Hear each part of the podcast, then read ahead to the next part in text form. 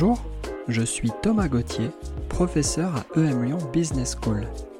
Vous écoutez Remarquable, le podcast qui va à la rencontre de celles et de ceux qui explorent les futurs et se remémorent l'histoire pour bâtir dès à présent un futur durable.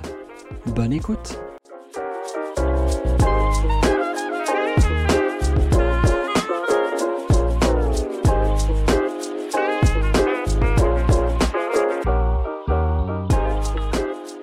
Pierre-Yves Gomez est un économiste. Il enseigne la stratégie et étudie la place de l'entreprise dans la société et la responsabilité des dirigeants. Ses recherches portent sur les dimensions pratiques et politiques du gouvernement des entreprises en lien avec les décisions économiques qui sont prises. Dans la chronique mensuelle qu'il tient dans le journal Le Monde, Pierre-Yves annonce la fin de la financiarisation de l'entreprise au profit de sa sociétalisation pour mieux répondre aux défis du dérèglement climatique. Dans l'échange à suivre, il revient sur le fonctionnement du capitalisme spéculatif et décrypte le changement civilisationnel en cours dans lequel les entreprises ont un rôle crucial à jouer. Bonjour Pierre-Yves. Bonjour Thomas. Alors ça y est, tu es face à l'oracle, tu vas pouvoir lui poser trois questions sur l'avenir. Par quelle question est-ce que tu souhaites commencer? Alors, j'avoue que je suis pas très, euh, je suis pas très sûr de croire l'oracle a priori, parce que j'ai une, une, certaine réticence à imaginer que on puisse connaître l'avenir. Euh, cette réticence, elle vient du fait que sur le plan purement intellectuel, je, ne suis pas très comment dire favorable au démon de la place. Tu sais, c'est ce, démon que la place imaginait être euh, a priori avant tout tout, le déroulement de l'histoire et, le démon pouvait connaître tout, l'avenir parce que tout est déterminé. Euh, je crois pas que tout soit déterminé.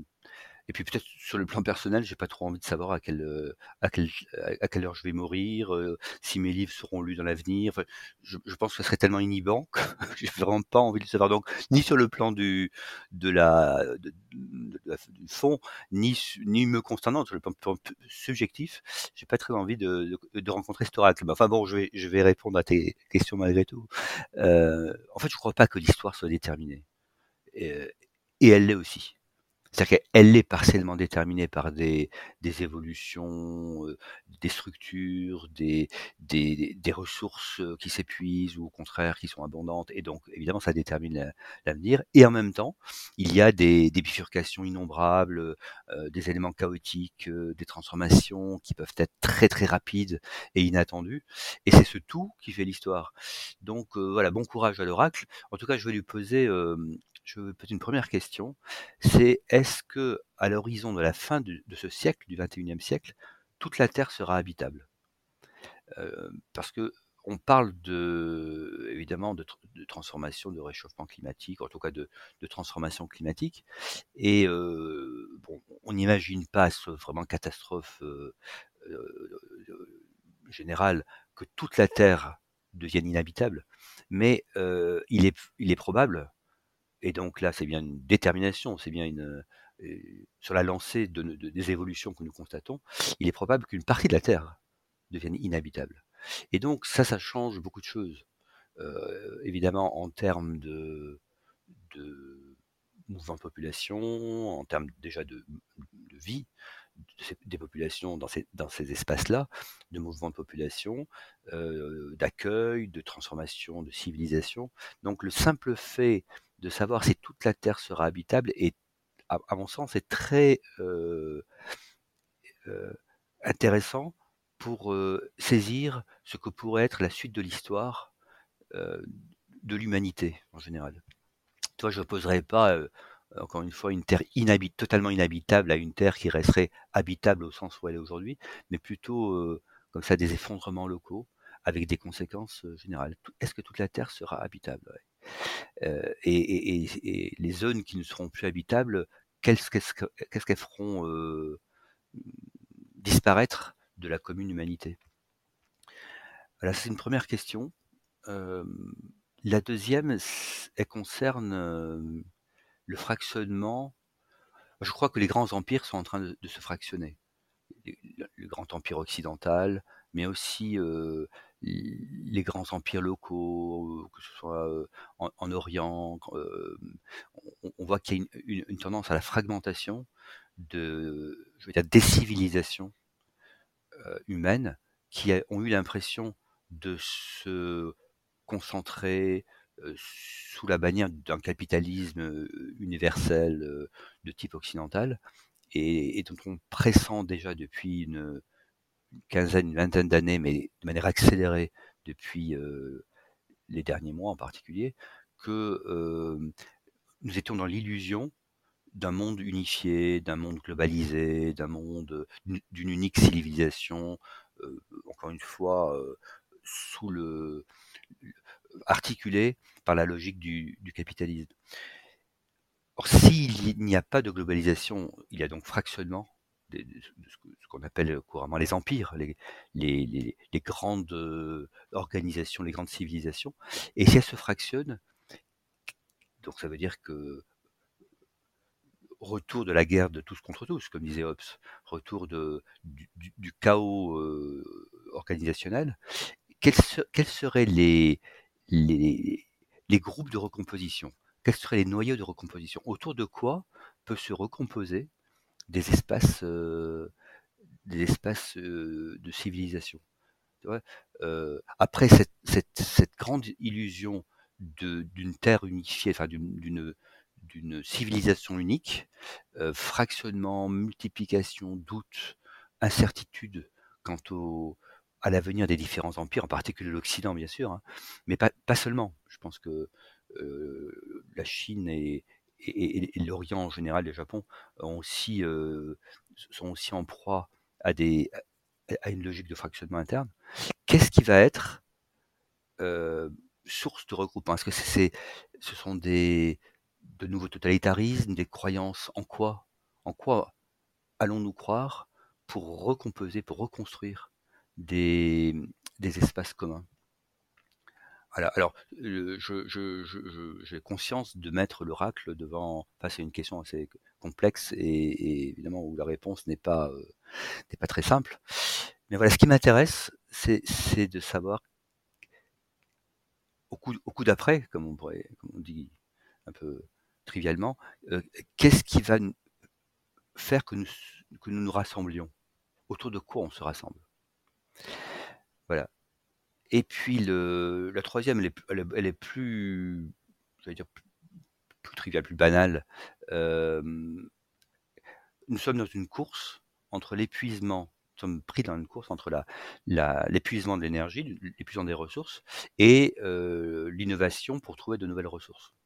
Et on sait que c'est il y, a un possible effet de ciseau, c'est-à-dire qu'on ne sait pas à quelle vitesse nous épuisons nos ressources, et évidemment, on ne sait pas à quelle, avec à quelle rapidité nous allons trouver des moyens, soit de limiter l'usage des ressources, soit surtout de trouver de nouvelles ressources. Et quelle que soit notre posture face à l'évolution écologique, je crois qu'on on a tous comme ça à l'esprit que dans cette course contre la montre, on, on aimerait bien que l'innovation gagne. Parce que même si nous parlons de, changement de mode de vie, de changement de, type de civilisation, on est quand même relativement dans un confort et, on a le goût de ce confort de, telle façon que si ça pouvait continuer un peu, ça me paraît mieux. donc, dans cette course contre la montre, est-ce qu'il est va y avoir cette fameuse innovation énergétique on a parlé de l'hydrogène à une époque, alors on déchante un peu aujourd'hui de, la fission, de voilà. est-ce que on va, on va la découvrir à temps, ou est-ce que les ressources vont s'épuiser tellement rapidement que même avec tous les efforts du monde, on, ne pourra pas, on sera rattrapé en fait par la gabegie, on sera rattrapé par l'épuisement. Donc là, il y a, vraiment une question, alors vraiment une question pour un oracle, ce sera, parce que là c'est un oui ou non la réponse. Hein. C'est pas que la question précédente qui est plus, plus ouverte, c'est vraiment un oui non. Donc toi, mes, questions, c'est autour d'un avenir assez assez ouvert, assez large. Est-ce que la Terre sera habitable partout? Et qu'est-ce que ça changerait? Lorsque si elle n'est pas habitable partout. Est-ce que autour de quoi on va se rassembler de nouveau? Qu'est-ce que qui va faire comme une humanité dans un monde de plus en plus fractionné? Et puis est-ce qu'on va gagner ou non? Enfin, on va gagner. Est-ce que on va être pris par l'effondrement en quelque sorte de, nos ressources est, tellement pris dans cette logique que quels que soient nos efforts, quelle que soit l'inventivité humaine, quelle que soit l'énergie qu'on y mettra, les investissements, euh, la bataille est perdue d'avance.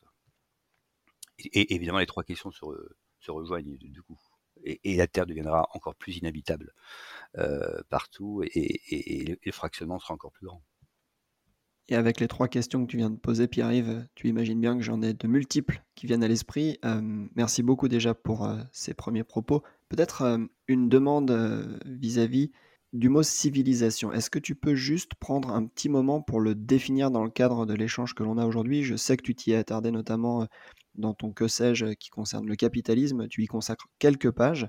Est-ce que tu peux nous définir ce terme de civilisation qui est parfois utilisé probablement mal à propos ou bien de manière à, provoquer d'ailleurs des, clivages dans l'espace public. Donc si on est un peu plus calme et mmh. apaisé, comment définissons-nous ce terme? Merci pour la question parce que c'est vrai que euh, lorsqu'on est dans, sa logique de réflexion, on a l'impression que tout le monde partage le, même lexique. Alors ce lexique, ce, terme civilisation, je le prends à Norbert Elias, le grand sociologue allemand. Euh, et pour Elias, la civilisation, c'est la police des mœurs, en fait. C'est la façon dont les mœurs sont policées par des croyances, des structures, des, des, façons d'être, des coutumes, des, des structures économiques. Et, et, donc émerge de tout cela une façon de vivre ensemble, comme on dit aujourd'hui, mais qui, en, premier lieu, police, c'est-à-dire à la fois justifie, légitime et ordonne les, mœurs individuelles et collectives.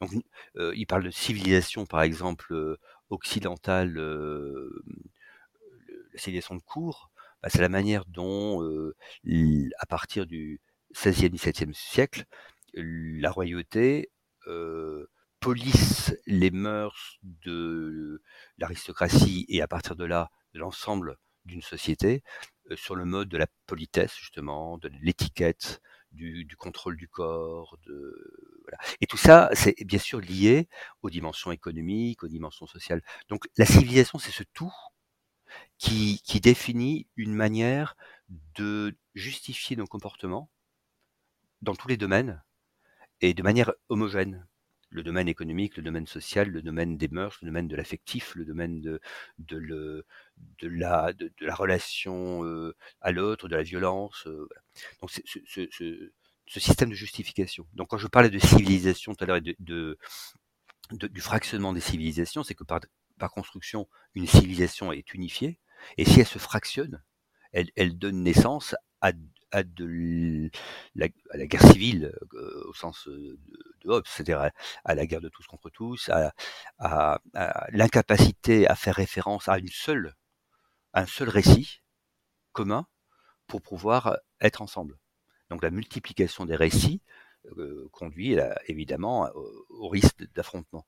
D'où ma question à l'oracle de tout à l'heure, sur quel nouveau noyau, euh, quel, quel, nouveau, quelle nouvelle tout nouveau type de croyances, quelle nouvelle structure pourrait se recomposer de, de l'être ensemble qui justifierait la naissance de nouvelles civilisations, de, de, nouvelles façons de nous civiliser? Est-ce que, je, est-ce que je suis plus clair Dis-moi? C'est, une, une notion qui est très, très simple et, complexe. Complexe parce que quand on pense à civilisation, on pense à la civilisation pharaonique, la civilisation, euh, je sais pas, Inca, euh, bon, des, des, grandes, des grandes mmh, pages de l'histoire comme ça. Alors que c'est quelque chose de plus, plus, plus subtil et plus complexe, que ça, met, ça articule toutes nos façons, de, toutes nos, enfin, ça articule et rend homogène les différents registres de nos façons d'agir dans un espace et un temps donné. Et donc, une fois qu'on a saisi, c'est assez simple. Il y a une civilisation occidentale aujourd'hui qui, qui, qui, passe par notre façon de vivre le capitalisme spéculatif, notre, façon de spéculer sur le corps, de spéculer sur sur l'avenir, sur sur nos relations les uns avec les autres, et, ce tout homogène, c'est les civilisations contemporaines occidentales que remettent en cause certains, enfin une grande partie du monde d'ailleurs, au nom d'autres articulations dans le des mœurs et, donc d'autres civilisations.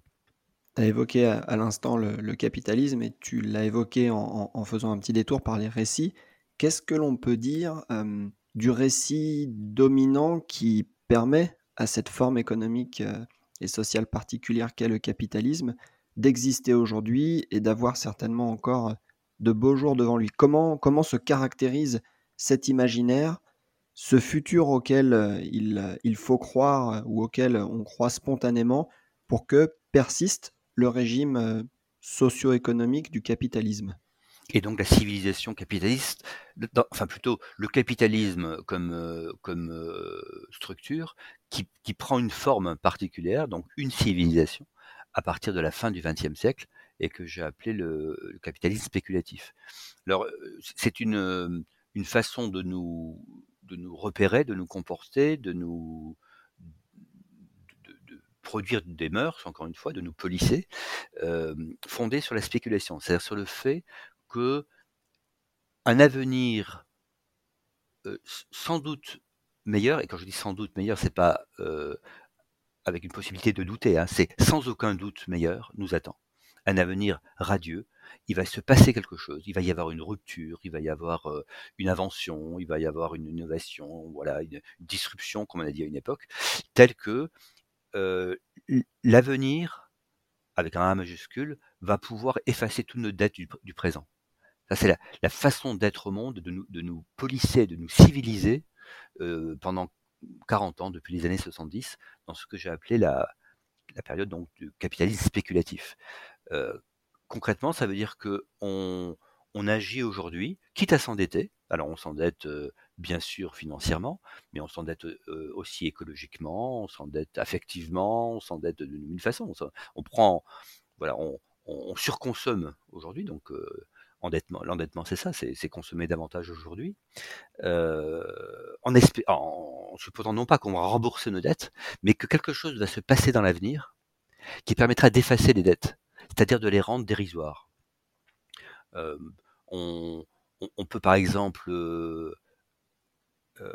agir avec de, manière accélérée, de manière très très intense, avec l'idée que en prenant un, jour un médicament, un jour une thérapie permettra de nous restaurer. Donc voilà, peu importe aujourd'hui les excès et donc l'endettement que l'on a à l'égard de son corps, ces excès seront effacés grâce à donc à, cet avenir meilleur, à cette invention, à cette disruption du futur. on peut évidemment s'endetter financièrement en achetant je ne sais quel immeuble ou quel appartement, en se disant, bon, on est très juste au niveau du remboursement, mais le prix de l'appartement va tellement augmenter que la dette serait effacée d'elle-même, en, quelque sorte. Quand je dis effacée, elle, n'est est jamais totalement effacée, mais elle est rendue dérisoire par la croissance de la valeur du bien. Donc, de la même façon que ma santé peut être entamée par un excès d'activité, mais que tôt ou tard, il va y avoir la, fameuse, la fameuse pilule bleue, pilule magique qui va pouvoir me restaurer. De la même façon, il va y avoir une augmentation de la valeur des biens qui va euh, restaurer mes finances, bien que je me sois endetté. Il va y avoir une invention énergétique qui va euh, permettre de restaurer l'énergie que nous consommons C'était ma question à l'oracle, hein, pour savoir si, précisément ce pari spéculatif allait être tenu. Il, donc il peut, y avoir une invention comme ça extraordinaire, la fission, là je ne sais quoi, qui, permettrait de, réparer finalement tous nos excès énergétiques. Donc le capitalisme, depuis 40 ans, s'est développé, mais, tu vois, en termes presque civilisationnels, c'est une façon de, vivre ensemble sur le, sur le mode de la spéculation. Il s'est développé sur le mode de, de, de l'attente, et je dis pas de l'espérance, de la certitude, de la certitude d'un avenir qui efface le présent, qui efface les excès du présent. Donc, nous pouvons être dans l'excès du dans le présent, l'avenir se chargera de guérir les maux qui pourraient être, euh, qui pourraient être la conséquence de ces excès voilà, voilà la, la civilisation euh, du capitalisme. Alors ça a donné bien sûr les excès financiers qu'on connaît bien. Ça, ça, a donné les excès immobiliers qu'on connaît bien. Ça, ça, a donné aussi les, les excès, et c'est la même logique, écologique, sur l'énergie, sur le gaspillage, mais aussi sur l'activité humaine, l'intensification du travail, cette espèce de d'accélération généralisée des choses qui, paraissaient encore normales il y a une dizaine d'années. Une dizaine d'années. Alors, si je, je, je, je fais cette, cette pause, c'est qu'il se trouve que nous sommes sortis de ce capitalisme spéculatif après la crise de 2008, non sans des, des soubresauts. La digitalisation nous a donné l'impression qu'on allait continuer, inventer un nouveau monde, inventer, voilà. Mais quelque chose a été cassé avec la crise de 2008 et qu'on est entré dans une nouvelle étape du capitalisme, ce que j'appelle la sociétalisation. C'est-à-dire que le fait que la société tout entière est en train de peser et en train de, réclamer une prise de parole euh, pour agir sur le développement économique, social, le déploiement du capitalisme. Concrètement, bah, ça veut dire que se multiplient les, les, groupes de parole ou les activistes de, de, tout poil et de tout genre pour prendre la parole au nom de la société sur un sujet particulier. Alors, que ce soit la, défense d'une minorité ou euh, des forêts ou de, des ressources énergétiques, euh, de, multiples groupes prennent la parole au nom de la société et pour, pour en prendre, pour prendre euh, à charge une partie de ce qui semble être les conséquences ou apparaissent comme les conséquences de l'action humaine vont brillante dont j'ai vont dont j'ai parlé jusqu'à présent, excessive dont j'ai parlé jusqu'à présent. Ce qui pour moi participe à la fois de vraiment d'une nouveauté, d'une transformation du capitalisme. On, passe donc de la du capitalisme spéculatif financiarisé à un capitalisme sociétalisé, avec euh, avec de oui de, de, nouveaux porte-paroles, de nouveaux acteurs qui, au sens propre, prennent la parole au nom des arbres comme au nom des, encore une fois des minorités de voilà des groupes. Euh. donc quelque chose de très nouveau et ça participe de ce que j'appelais tout, tout, à l'heure le fractionnement des civilisations, parce que c'est un, c'est un processus qui, par sa logique même, fractionne l'unité civilisationnelle euh, spéculative euh, au profit de multiples prises de parole, j'allais dire dans tous les sens. C'est bien connu en entreprise, aujourd'hui, euh, il, il y a des exigences, euh, que ce soit, qu'elles soient environnementales, sociétales, portant sur la gouvernance, portant sur les, multiples responsabilités de l'entreprise, qui vont dans tous les sens, mais ce dans tous les sens, je n'emploie pas de manière critique, enfin critique au sens dépréciatif.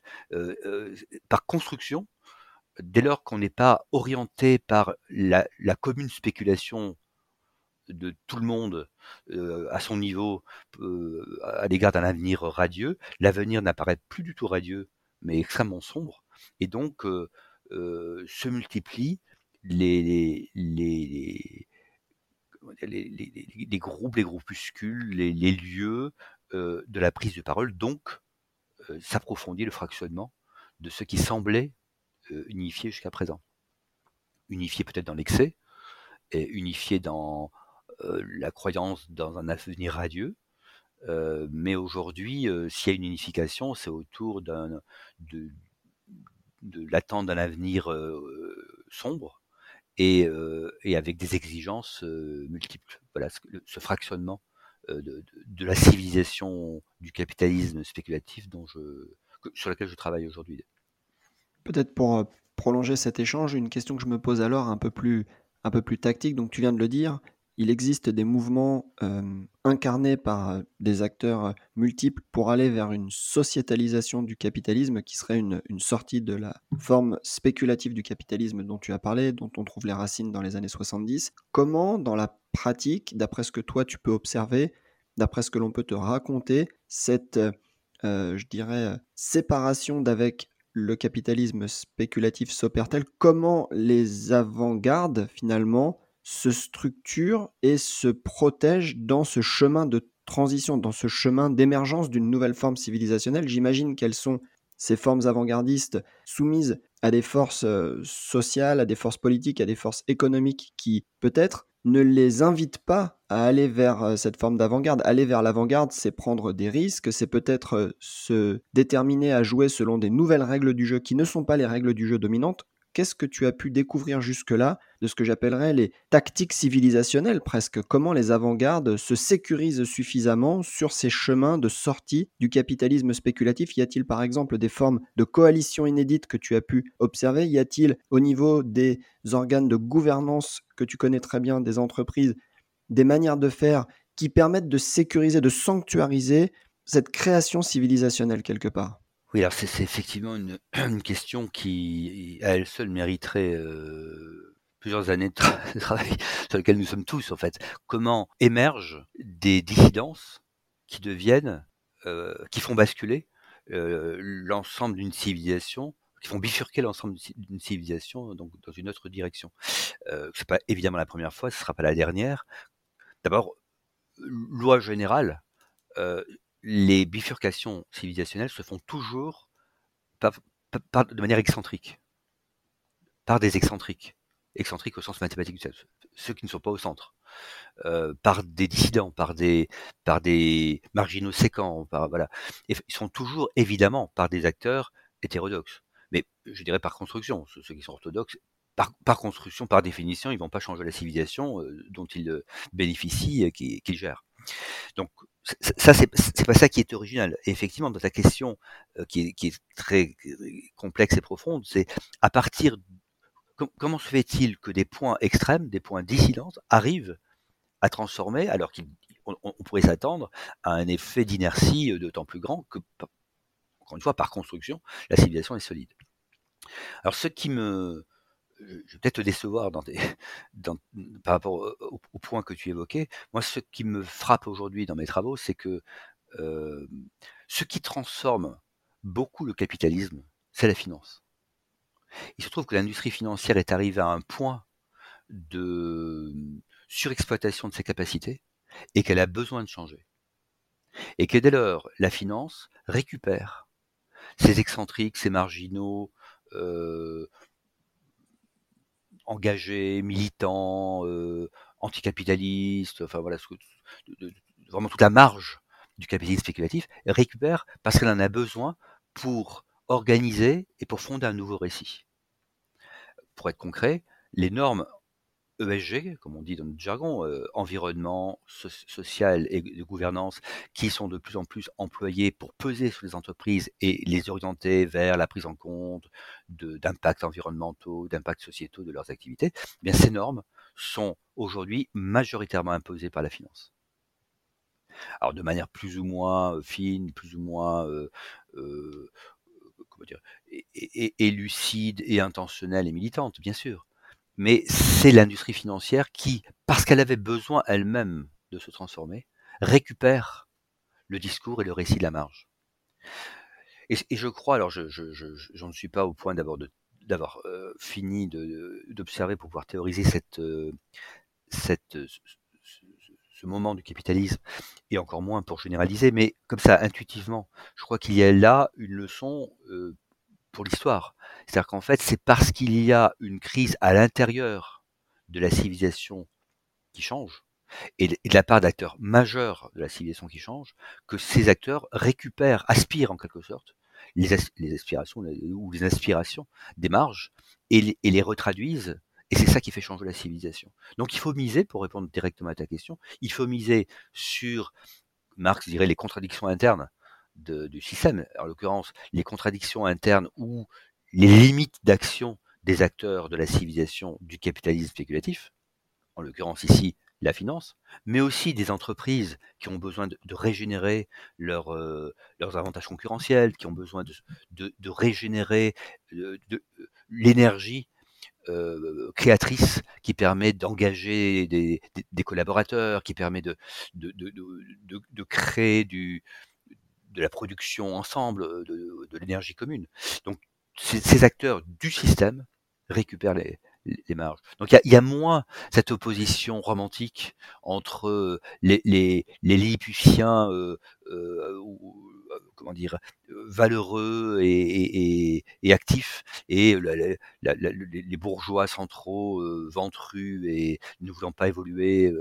c'est plus subtil, compliqué et peut-être décevant que ça lorsqu'on est romantique et qu'on a en tête ces, oppositions comme ça de, du, petit contre le gros.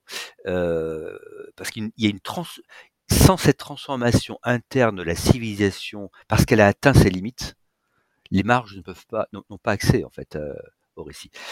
Et alors, ça c'est un premier élément de réponse. Le second élément de réponse, qu'est-ce qui fait que les, les acteurs se, comment dire, arrivent à prendre la parole Je dirais malheureusement, ou euh, en tout cas, j'observe que c'est une, une intensification, une radicalisation de leur discours. En fait, les discours deviennent extrêmement radicaux pour prendre, pour pouvoir prendre une place dans un espace euh, médiatique, politique, qui est déjà fractionné. Pour faire très simple, l'Internet, c'est un espace de l'extrême fractionnement des opinions. Donc, pour pouvoir prendre sa place, il faut radicaliser le discours, aller à l'extrême. Alors, on le voit, euh, on le voit par exemple euh, sur la, les bouchers qui sont attaqués, qui sont voilà, qui sont qui sont mis en, en, enfin désignés publiquement. Voilà. cette radicalisation est une, je dire une obligation, une nécessité du fait même du, de, l'expression des réseaux sociaux, de la façon dont le monde est déjà fractionné. Et donc, on a d'un côté pour, synthétiser les deux, les deux éléments. D'un côté, une crise interne de la civilisation qui oblige des acteurs majeurs à aller chercher un renouvellement de leur discours aux marges, et dans les marges, une radicalisation de certains acteurs pour se faire entendre et qui énoncent des discours très violents au sens très contrasté, très très très nouveau, très très contrasté par rapport au discours ancien. Sur le sur le sur la, sauvegarde de l'environnement, sur, sur la défense de minorités, sur... et de la conjonction de ces deux, de ces deux termes, commence à naître un nouveau récit, qui, est le récit intermédiaire en quelque sorte, qui ne va pas tout prendre des radicaux, mais suffisamment pour pouvoir régénérer le, cœur du système et lui trouver de faire émerger ce, nouveau récit. Alors, pour être encore une fois concret, euh, des éléments d'environnement sur le CO2, par exemple, qui ont été radicalisés en fait à, un moment par certains militants sur l'usage du CO2, sont aujourd'hui réintégrés par la finance et deviennent des normes pratiquement banales euh, appliquées aux entreprises sur le sur les niveaux de, production de gaz à effet de serre par la production. Et ça, ça devient, euh, quand je dis banal, à l'horizon 2025, toutes les entreprises vont y passer. Et on, peut assister comme ça à, l'intégration et à la naturalisation, enfin en tout cas à la, à la banalisation de ce qui paraissait extrême il y a 15 ans et qui s'est banalisé, encore une fois, parce que l'industrie centrale avait, a besoin de ce relais de croyance pour sa comme relais de croissance. On a passé pas mal de temps déjà ensemble du coup à Regardez du côté du futur. Je pense que l'oracle est, bien usé par les trois questions que tu lui as posées. Maintenant, tu nous as aussi euh, livré quelques repères historiques. Tu as parlé de la décennie 70, euh, notamment comme marqueur, comme point de départ peut-être euh, de cette forme civilisationnelle du capitalisme spéculatif. J'aimerais, s'il te plaît, qu'on regarde justement dans le rétroviseur. Peux-tu nous ramener de l'histoire deux ou trois événements qui te paraissent utiles aujourd'hui pour nous orienter, pour éclairer le présent et peut-être aussi pour nous, pour nous projeter vers, vers l'avenir? Alors c'est difficile de choisir dans, dans le, flux des événements historiques quels sont les événements qui te marquent? Alors, j'ai un peu de mal à répondre à, cette question parce que je vais te livrer ma façon de, de comprendre l'histoire euh, et, notamment la succession des événements. D'abord, je crois qu'il y, a des, il y, a, y a des catégories d'événements euh, assez différentes. Il y a, il y a des, ce que j'appelle les inscriptions indélébiles. Il y a des événements qui vont créer de l'irréversibilité, en tout cas à l'horizon d'une civilisation, voire de plusieurs civilisations. Exemple, euh, la guerre sino-japonaise sino des, des, années 40, en 37-45. Euh, elle est peu connue chez nous, mais elle est très marquante en Orient, euh, et elle est très déterminante pour l'avenir. Pourquoi? Parce qu'il y a eu donc cette guerre entre les Japonais et les Chinois. Les Japonais ont occupé la Chine, euh. Euh, euh, disons que la Chine, notamment la Chine communiste, la Chine maoïste, s'est fondée à partir comme, comme lieu de résistance à cette euh, invasion japonaise.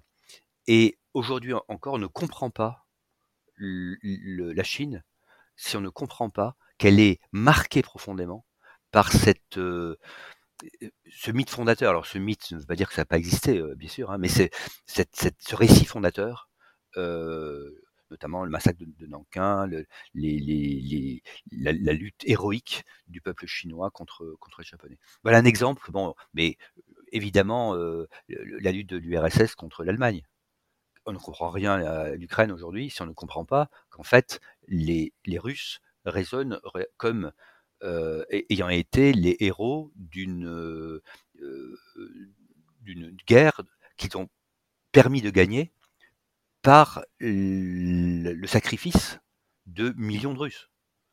Euh, et que voilà, c'est ce que j'appelle l'inscription indélébile des événements. On a l'impression que ça s'est passé, et nous, nous de loin, français, on tourne la page, on se dit bon, ce qui s'est passé en Chine, ils y croient encore, comment ils sont, ils sont encore là-dedans ou en Ukraine, et on, ne voit pas que ça marque très très profondément et que ça rend incompréhensible des comportements. Donc ça, c'est des inscriptions indélébiles. Après, il y a les, ce que j'appelle les ruptures tragiques. Il y a des inventions, des, des événements qui marquent de manière euh, avant-après une rupture tragique pour l'humanité. Bon, clairement, c'est euh, la maîtrise de l'atome. Il y a une rupture tragique dans l'histoire de l'humanité, 45, 40, entre 40 et 45, euh, on maîtrise l'atome, pour le, pour le meilleur et pour le pire, pour le meilleur, source d'énergie considérable, pour le pire, euh, possibilité de détruire la planète. Ça, c'est une rupture tragique. C'est-à-dire que c'est irréversible, mais euh, ça, ça marque pas comme le précédent, comme une sorte de blessure qui fait mal de temps en temps et qui explique qu'on boite, qui explique. Euh, là, ça, ça, nous met devant une, une, une, possible catastrophe immaîtrisable en quelque sorte. Ou bien un avenir radieux, magnifique. Effectivement, si on maîtrise parfaitement l'énergie euh, grâce à l'atome, c'est magnifique pour l'humanité. Et si, euh, si ça explose d'une façon ou d'une autre, c'est un cataclysme. Voilà, donc ça, c'est les ruptures tragiques. Après, il y a, les, ce que j'appelle les, les, bifurcations irréversibles. C'est-à-dire qu'il y a des, y a des, comment dire, des événements comme ça qui n'ont pas vraiment été choisis et qui font bifurquer. Alors j'en ai, j'ai beaucoup travaillé sur un événement, c'est la loi ERISA en 1974. On a un président Ford qui est le seul président américain à ne pas être euh, élu parce qu'il a succédé à Nixon et qu'il n'a pas été réélu après. Donc vraiment le président euh, qui, qui, qui, qui jamais passé dans les zones et pourtant qui a euh, promulgué la loi qui a transformé le capitalisme qui a ouvert la période du capitalisme spéculatif qu'on a évoqué euh, précédemment. Euh, la loi ERISA, c'est la loi qui a obligé les fonds de pension à placer les, cotisations euh, des adhérents en bourse. Et ça a l'air de rien, mais ça fait exploser le monde financier en 1970 et ça a ouvert la, la grande période de la financiarisation de la spéculation. C'est une date qu'on n'enseigne pas à l'école, 1974, on parle des accords de Bretton Woods, on parle de la fin de la parité or, enfin, mais qui est secondaire par rapport à cette date. Donc, et, et pourtant, c'est une, c'est une bifurcation. On a comme ça des bifurcations. La crise de 2008, c'est une autre bifurcation. Euh, l'explosion de certains actifs, enfin du marché de certains actifs euh, euh, a, a, des effets de bifurcation sur la civilisation dont on parlait tout à l'heure, la civilisation du capitalisme spéculatif. Voilà. Donc, euh, bifurcation irréversible. Et puis il y a les accidents curieux, quatrième catégorie, c'est des trucs qui se passent et, dont on a l'impression que si ça n'existait, si c'était pas arrivé, l'histoire du monde aurait changé, mais à tort. Exemple, la découverte de l'Amérique. Il est évident que lorsque Christophe Colomb c'est vraiment un accident curieux. C'est un Génois qui, part pour, le compte des Espagnols. Un peu, il attend huit ans avant de partir. Enfin bref, c'est un bricolage total. Il, ne sait même pas qu'il a découvert l'Amérique. Il croit qu'il est allé en Asie jusqu'à la fin de ses jours. Euh, et, et, donc c'est un accident. Euh, mais et, évidemment, c'est pas lui qui a découvert l'Amérique. Et, les déterminations étaient telles qu'un autre d'autres auraient découvert l'Amérique parce qu'il y avait une tendance à, à aller vers l'Ouest.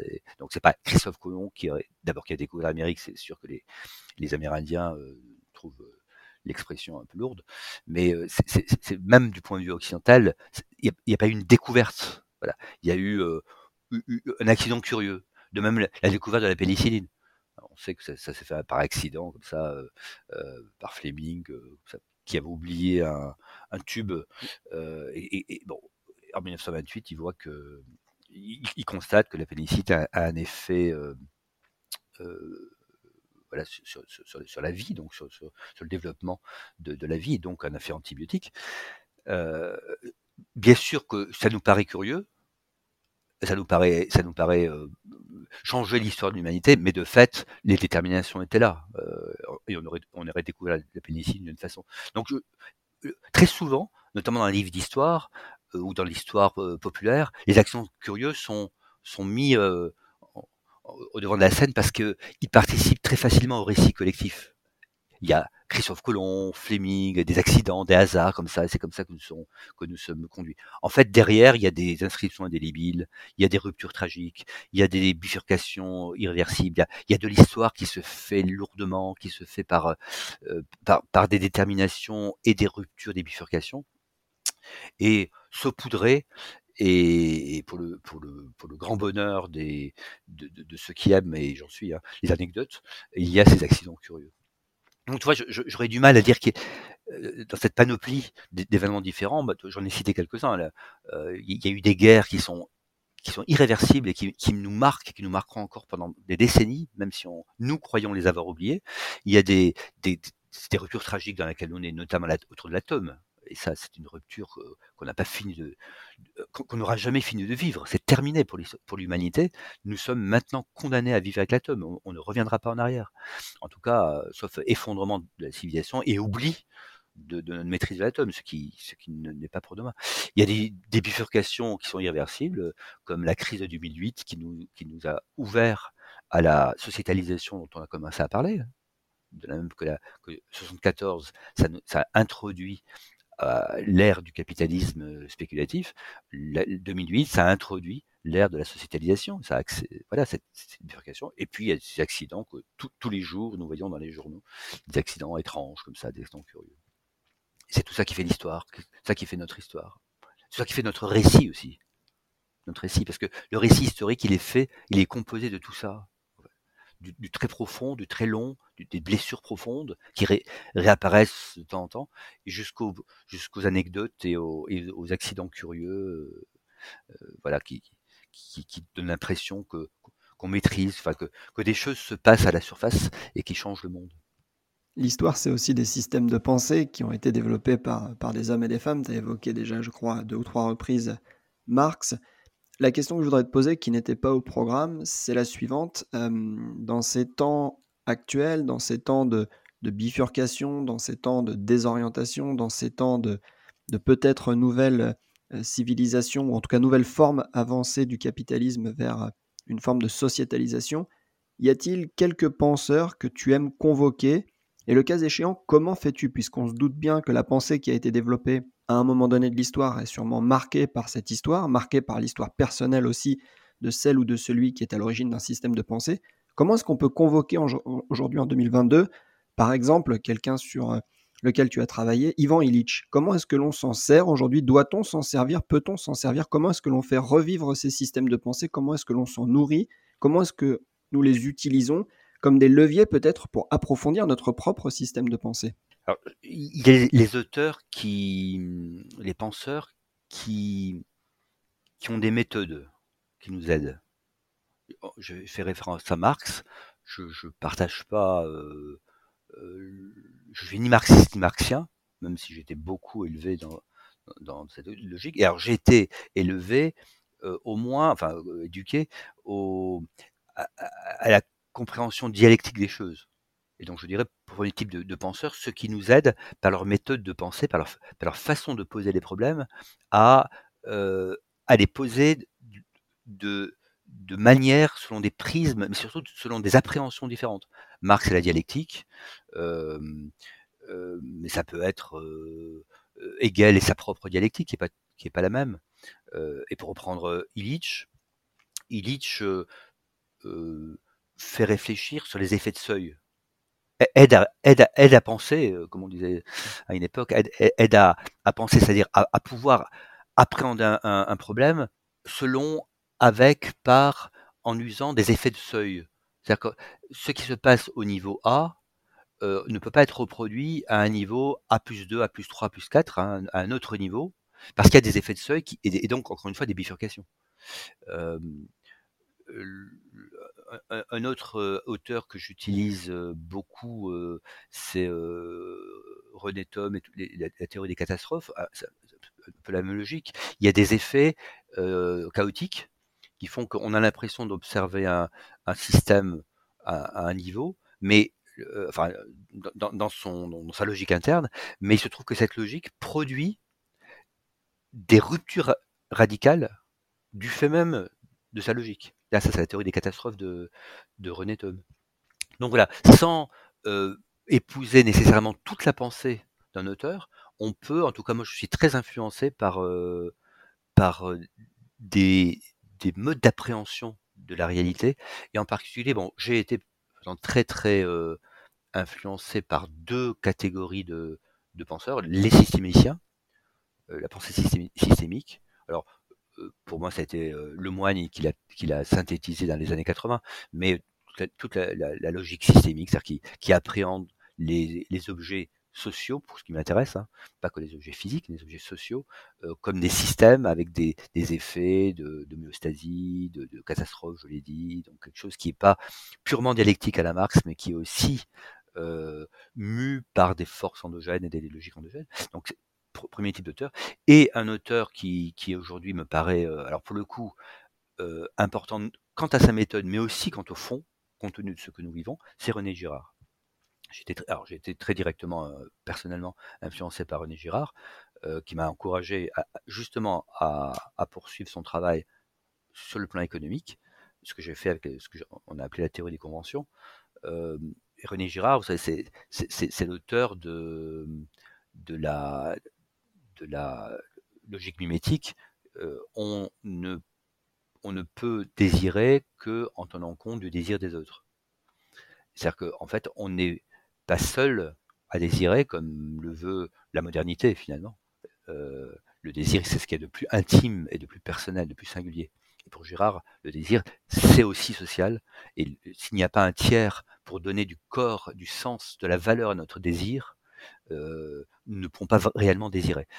Et donc de ce mimétisme de ce, de ce, désir comme ça mimétique initial naît, alors je vais refaire toute la théorie de Girard, mais naît euh, la, la, la, violence, parce qu'on nous désirons les mêmes choses, et donc une violence latente dans la société qui s'exacerbe, qui monte en, pression et qui se dirige à un bouc émissaire, bouc émissaire qui est éliminé et donc qui est sacrifié. Donc c'est la logique du sacrifice dans toutes les sociétés. On sacrifie un bouc émissaire pour pouvoir éteindre la violence à l'intérieur. Cette, euh, logique, cette démarche m'a beaucoup influencé quand j'étais étudiant et, j'ai tenté de, la, de, la, développer dans le mode de la rationalité. Lorsqu'on est rationnel, on est toujours rationnel par rapport à la rationalité des autres ce que je, ce que je crois, euh, je le crois parce que d'autres le croient. Et donc se, se créent comme ça des croyances que qu'on appelait les, les, conventions et qui, qui, qui excluent, enfin en tout cas qui euh, remet en cause l'idée que la rationalité est absolument substantive, liée à la personne, au sujet, comme le voudrait la modernité. La rationalité est aussi fortement bien sûr procédurale, mais mimétique on est rationnel parce qu'on imite les autres. Et à partir de là naissent bah, des croyances communes, des, des, des, ce que Girard appelle les montos extrêmes, c'est-à-dire le fait qu'on on se, on se coagule, on se focalise sur des idées, sur des représentations, sur des récits communs qui deviennent, euh, qui deviennent euh, des évidences et qui excluent tous ceux qui ne croient pas comme nous.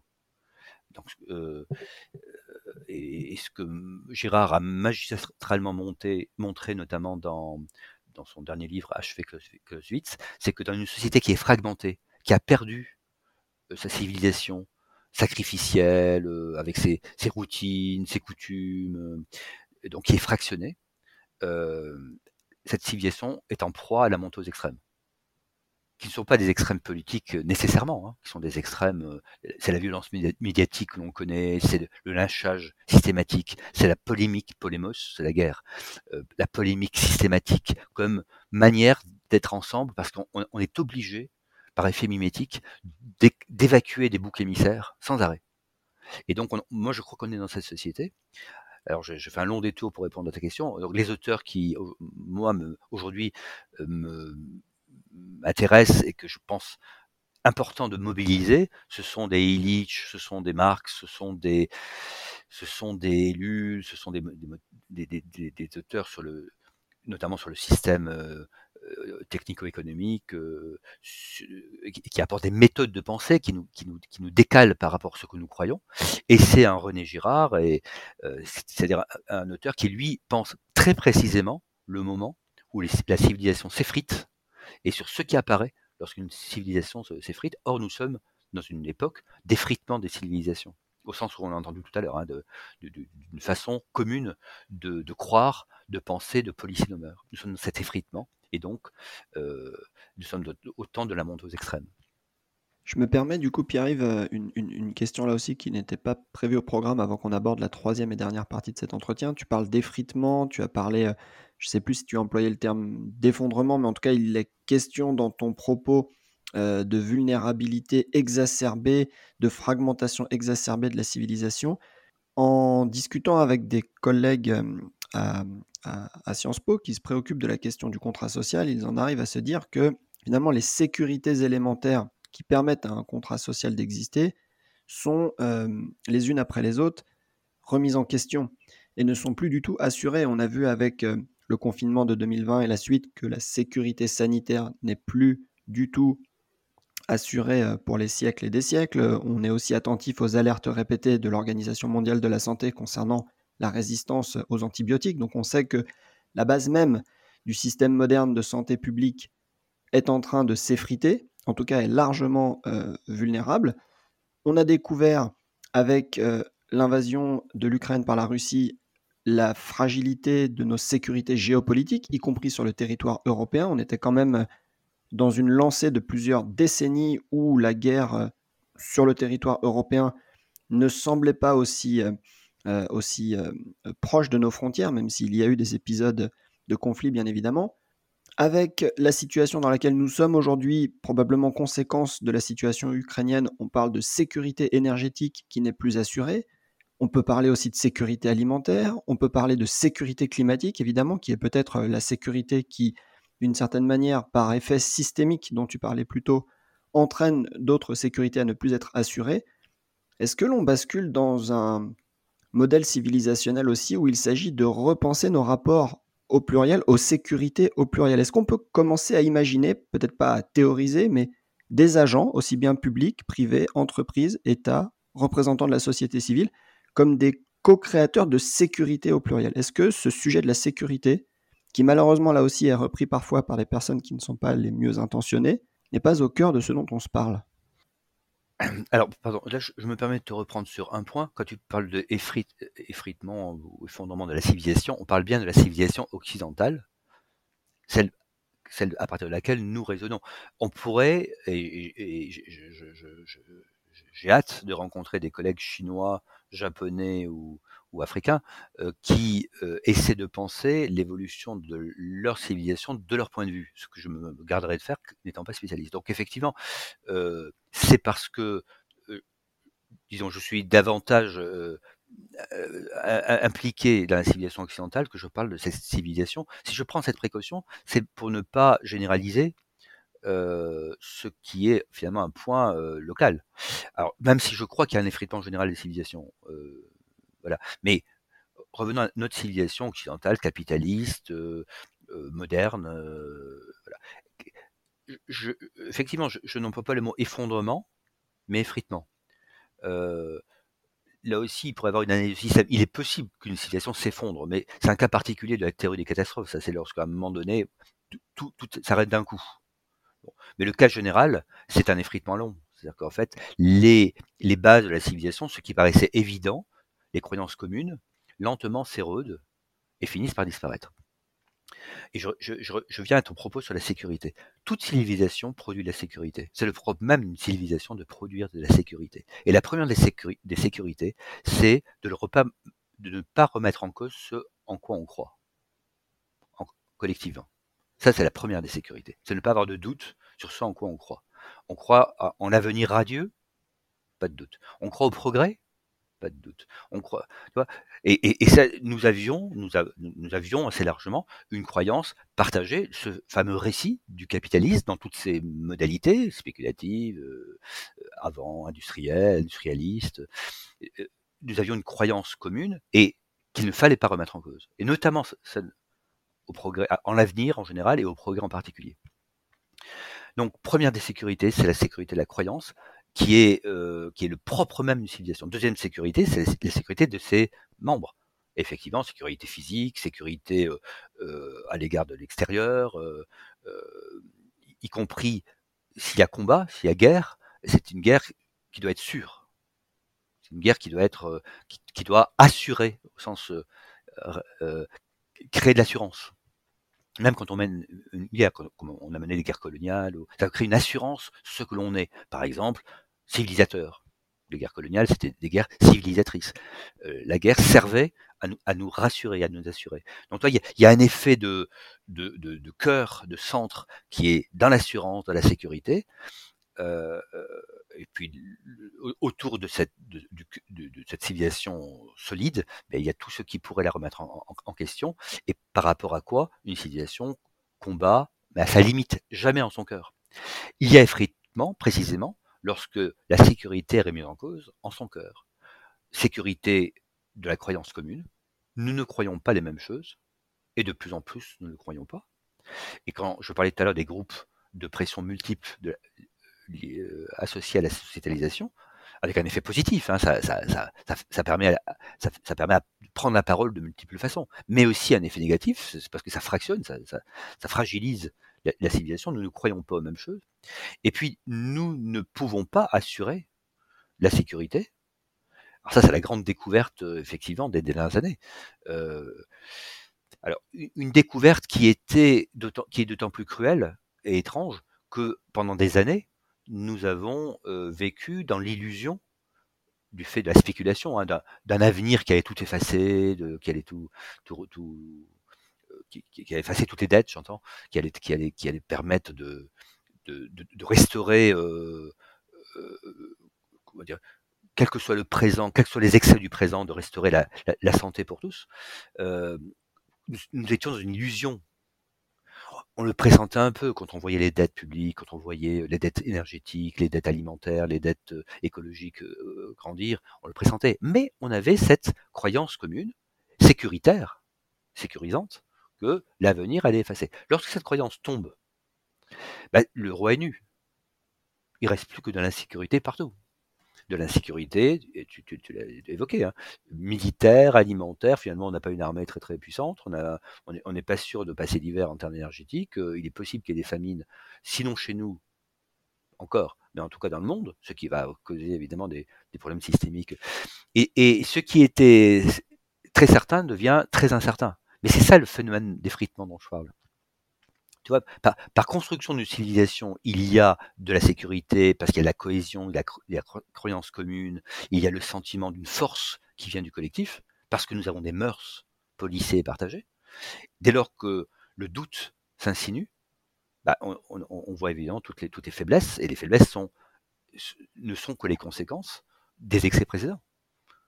Ça, je, je reboucle sur mon analyse systémique, les, effets négatifs que tu as évoqués, enfin les, les, insécurités que tu as évoquées, ne sont que les conséquences des excès précédents.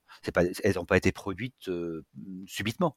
C'est parce qu'on a consommé énormément d'énergie et, et qu'on s'est rendu extrêmement vulnérable à l'énergie, mais on croyait dans un avenir radieux qu'on aurait toujours la solution, que lorsque l'avenir n'apparaît plus du tout euh, radieux, ben, on se rend compte qu'on est non seulement vulnérable, mais on est politiquement vulnérable, on est géopolitiquement vulnérable et que notre puissance, en fait, euh, était, illusoire. Donc voilà, je, je, il y a une continuité totale entre une période, une civilisation et son effritement, et le cœur même de l'effritement, c'est l'insécurisation due à la perte de la croyance commune, à la perte du récit commun, en fait. Le récit, c'est toujours une croyance commune. Je reviens sur euh, des propos que tu as tenus plutôt au sujet de René Girard. Tu as évoqué ta filiation intellectuelle avec lui. Ça nous amène très naturellement à la troisième et dernière partie de cet entretien.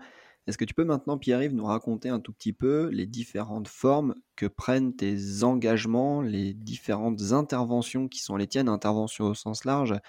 On sait de toi que tu es enseignant-chercheur, on sait que tu es euh, chroniqueur, en tout cas tu publies des textes régulièrement dans différents médias. Est-ce que tu peux juste nous permettre une petite immersion dans, dans tes pratiques euh, Tous les sujets qu'on a évoqués, euh, assez larges, invitent à penser que les pratiques peuvent être que extrêmement modestes, enfin plus que modestes, humbles et, tremblantes.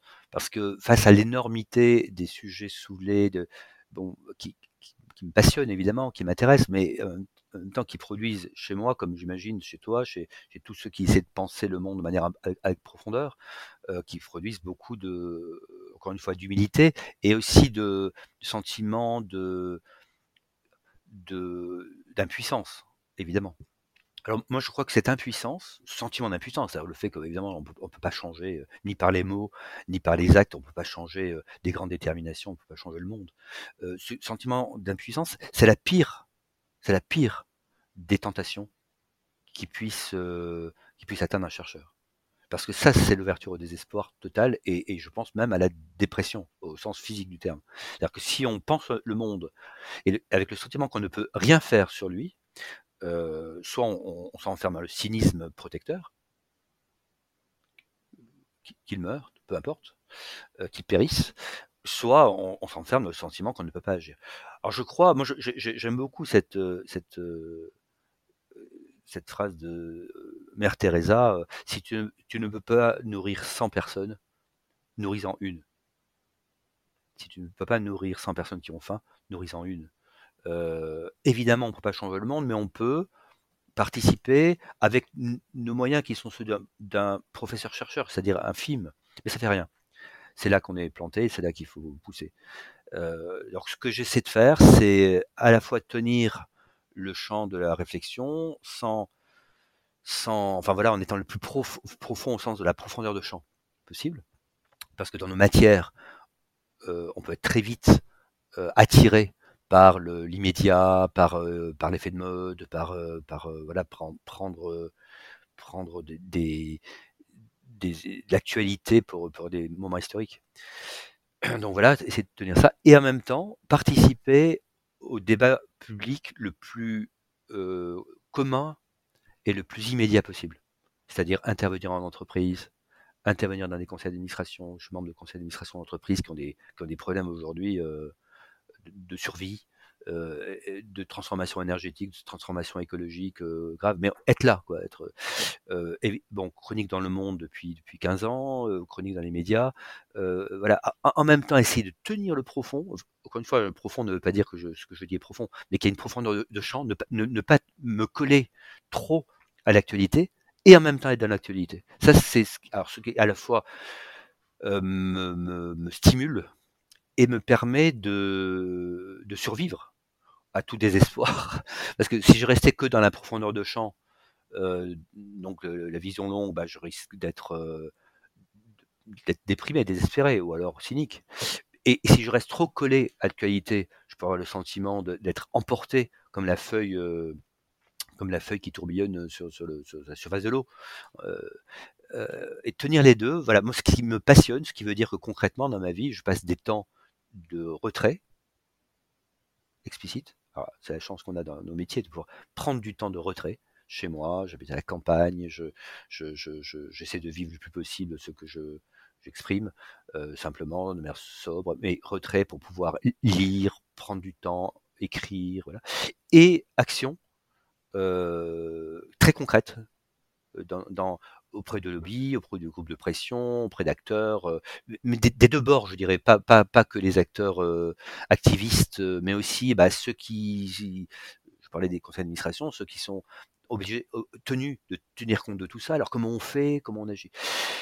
Et voilà, peut-être que je me rassure de cette façon-là, mais en tout cas, ça me permet de, en pouvant passer de l'un à l'autre, de, de, pouvoir, euh, je crois, être de ce monde. Être de, habiter la Terre, être de ce monde.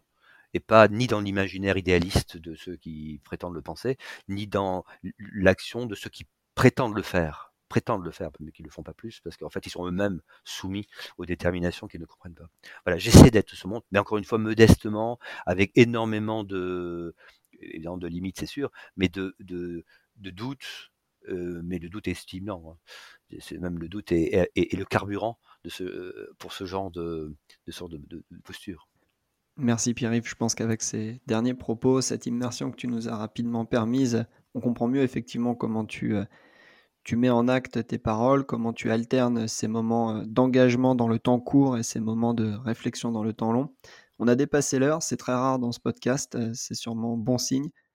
Merci infiniment Pierre-Yves, je te dis à très bientôt. Merci à toi pour cet échange. À bientôt. Merci beaucoup d'avoir écouté ce nouvel épisode de Remarquable. Pour ne rien rater des prochains épisodes, abonnez-vous sur votre plateforme favorite et n'hésitez pas à laisser une note et à parler du podcast autour de vous. À bientôt!